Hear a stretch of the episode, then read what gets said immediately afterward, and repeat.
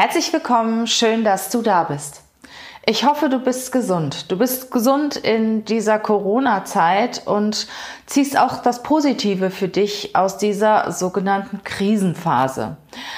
Ich zum Beispiel lehne mich zurück, lasse es ein bisschen ruhiger angehen, entschleunige und mache Dinge, zu denen ich sonst nicht gekommen bin. Was ich aber auch tue, ich schaue nach vorne. Ich schaue auf die Zeit nach Corona. Natürlich sind wir in der Personalberatung auch betroffen. Kunden haben Aufträge zurückgezogen, möchten zu der jetzigen Zeit keine Bewerber sehen, wissen nicht, wie es danach mit ihren Unternehmen weitergeht und sind auch mit den Einstellungen recht vorsichtig. Wir konzentrieren uns natürlich jetzt auf die Aufträge, die wir noch haben, auf die Stellen, die zu besetzen sind.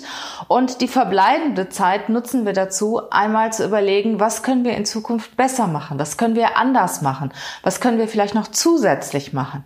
Also wir säen die Samen für die Zukunft.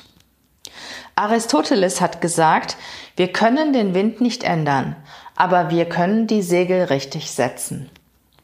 Und jetzt haben wir die Zeit und die Möglichkeit, unsere Segel richtig zu setzen.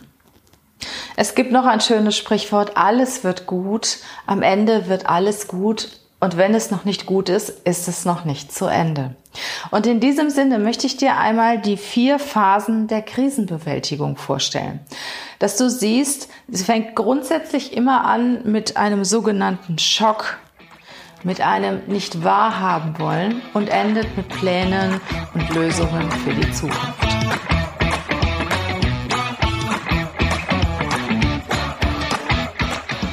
Herzlich willkommen zum Podcast Leadership is a Lifestyle. Der Podcast für Führungskräfte, die neben ihrer Karriere ein erfülltes und gesundes Leben führen möchten. Mein Name ist Regina Volz ich zeige dir, wie du das Beste aus dir, deinem Leben und deinem Business machen kannst. Und jetzt geht's los. Viel Spaß mit der heutigen Folge.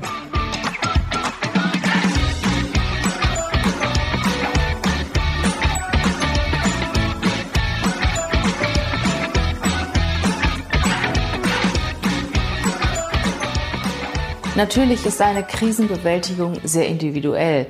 Jeder von uns geht anders mit der Krise um. Ja, und ich stelle euch einmal das Krisenmodell vor, die vier Phasen der Krisenbewältigung von Kohlberg und Cast, die im Prinzip die, die Krise in vier Phasen aufteilen, die sich teilweise überlappen können und auch wiederholen. Und man kann auch in den einzelnen Phasen wieder zurückfallen. Die erste Phase ist die sogenannte Schockphase. Du kommst in eine Situation, du kannst es noch nicht fassen und du denkst, du bist im falschen Film. Also du kannst es im Moment überhaupt nicht realisieren. Jetzt was die Corona-Thematik angeht, kann ich von mir persönlich sagen, ich bin morgens aufgewacht und habe gedacht, träumst du das jetzt oder ist das Wirklichkeit? Es kann doch nicht sein, dass die ganze Welt lahmgelegt wird. Das kann doch einfach nicht sein. Das ist ein böser Traum. Kneif dich mal, um rauszufinden, ob es wirklich Realität ist. Also das ist die sogenannte erste Phase. Du bist gelähmt, du weißt gar nicht, wie gehst du jetzt mit der Situation um. Du bist überfordert und ein Stück weit kannst du es auch nicht begreifen. Du kannst es nicht wahrhaben, was da jetzt eigentlich passiert ist. Die zweite Phase ist die Reaktionsphase.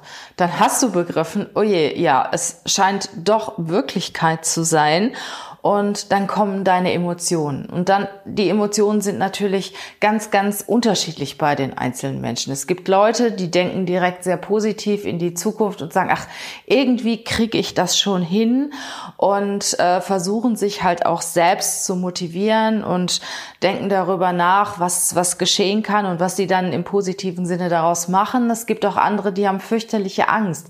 Die kriegen Angstzustände und malen sich die schrecklichen schrecklichsten Szenarien aus, was mit ihnen, mit ihrer Familie und ja, im Prinzip mit ihrem Leben passieren kann. Und dann gibt es wieder die Leute, die die Situation verdrängen und sagen, nee, also bei mir nicht. Also ich mache so weiter wie bisher. Kann ich auch irgendwo sagen. Also äh, ich war Mitte März bei meinem Friseur und da sagte meine Friseurin, ähm, ja, wenn das so weitergeht, kann ich in zwei Wochen meinen Laden schließen. Wie recht sie hatte, schließen natürlich aufgrund der Forderungen des Staates. Ich habe gesagt, die übertreibt total. Was soll das? Ne? Wie, wie kann man nur so schwarz sehen? Also irgendwie äh, habe ich die Situation auch verdrängt. Ne? Ich habe gedacht, nee, also bei mir nicht. Und trotzdem habe ich von mir selber aus äh, immer das Positive gesehen, habe gedacht, ach, das wird schon irgendwie gehen. Und es sind ja alle betroffen. Und das ist auch das Positive an dieser Corona-Thematik. Positiv natürlich in Anführungsstrichen. Es ist die ganze Welt betroffen. Jeder hat Verständnis für den anderen. Und wenn es in einer Firma nicht gut läuft, dann weiß man, woran es liegt. Es gibt Hilfe vom Staat. Und du kannst das Beste für dich daraus machen. Also die zweite Phase ist so diese Reaktionsphase. Du hast die Situation jetzt begriffen, du weißt, dass sie da ist und fängst an, in deiner Art und Weise darauf zu reagieren. Die dritte Phase ist dann die Bearbeitung. In dieser Phase hast du die Situation anerkannt. Du weißt, okay, es ist jetzt da und irgendwie musst du eine Lösung finden. Irgendwie musst du damit umgehen. Also du akzeptierst diese, diese Situation, du nimmst diese Situation an und suchst nach einer Lösung. Und man merkt das jetzt auch nochmal verglichen mit dieser Corona-Thematik, dass das bei vielen so ist. Also wir haben zum Beispiel Kunden, die in der ersten Woche, also ich sag mal so Ende März, als es dann mit den Restriktionen bundesweit auch anfing, die gesagt haben, nee, also wir schauen uns jetzt keinen Bewerber mehr an, obwohl sie zwei in der engeren Auswahl hatten. Äh, wir müssen uns jetzt erstmal sortieren. Ne? Das war dann auch so, ja, ich sag mal so eine Art Lähmungsphase. Das war dann noch diese erste Schockphase. Und jetzt rufen sie an und sagen, so, wir haben uns jetzt sortiert, wir machen weiter und die Gespräche finden in der kommenden Woche statt. Und das heißt, dass sie also in dieser Bearbeitungsphase sind. Sie haben die Situation akzeptiert und haben für sich die Lösung gefunden. Und es ist natürlich je nach Typ unterschiedlich schnell geht man von der einen Phase in die andere. Und wie gesagt, man kann auch wieder zurückfallen. Dass man merkt, oh je, es funktioniert ja doch nicht so, wie ich mir das vorgestellt habe und kommt dann wieder in die Emotionsphase, in die zweite Phase. Okay, also die dritte Phase ist diese sogenannte Bearbeitungsphase. Du hast das äh, Thema akzeptiert, du nimmst es an, du weißt, dass du es nicht ändern kannst und suchst für dich nach Lösungen.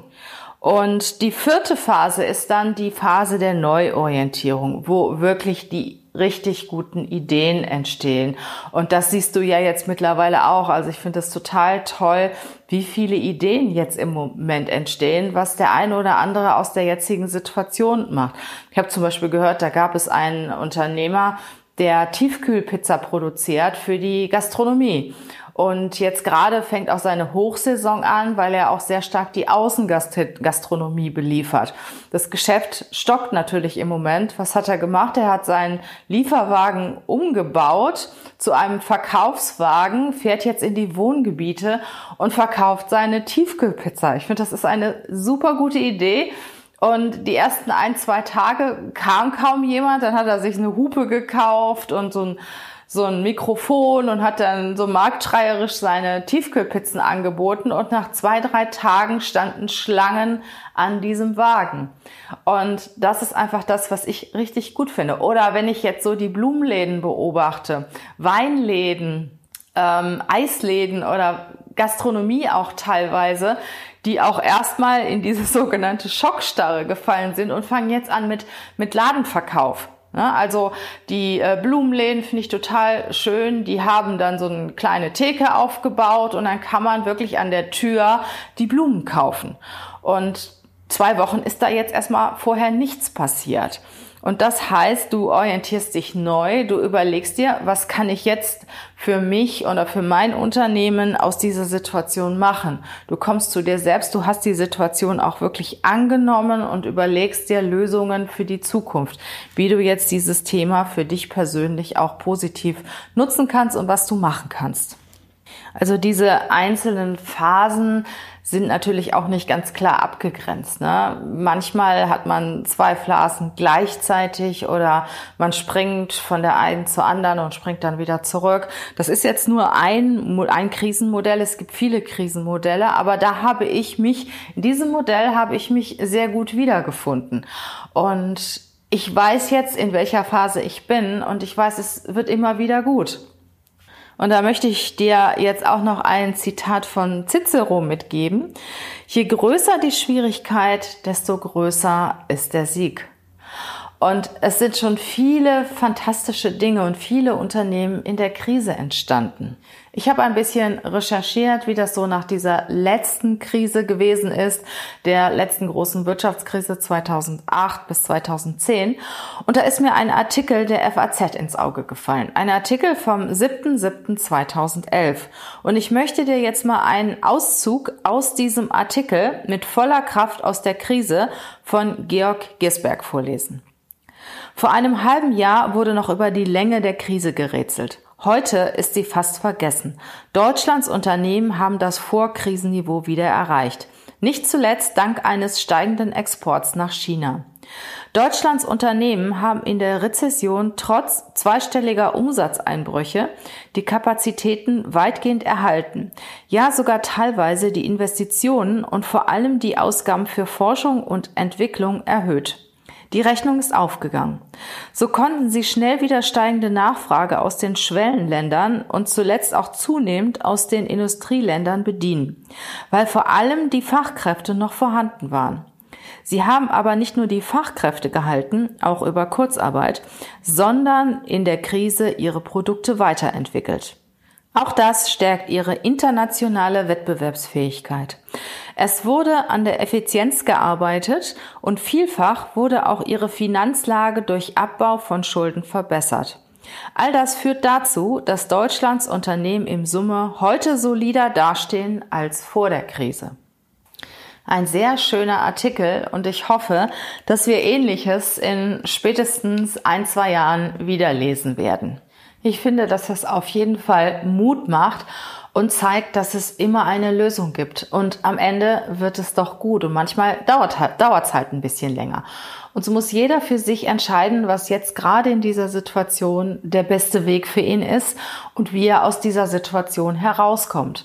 Und ja, vielleicht entwickelst du auch für Ideen für dich selber oder tust Dinge, die du schon lange im Kopf hast. Setz das endlich einmal um, weil du es halt musst. Du musst alternative Wege finden, weil vielleicht dein Business im Moment nicht so funktioniert.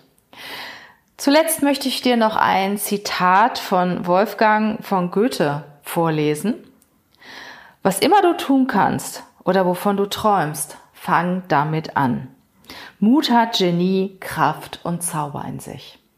Ich wünsche dir gerade in dieser Zeit viel Mut, viel Schaffenskraft, viel Energie. Schau nach vorne und seh deine Samen für morgen.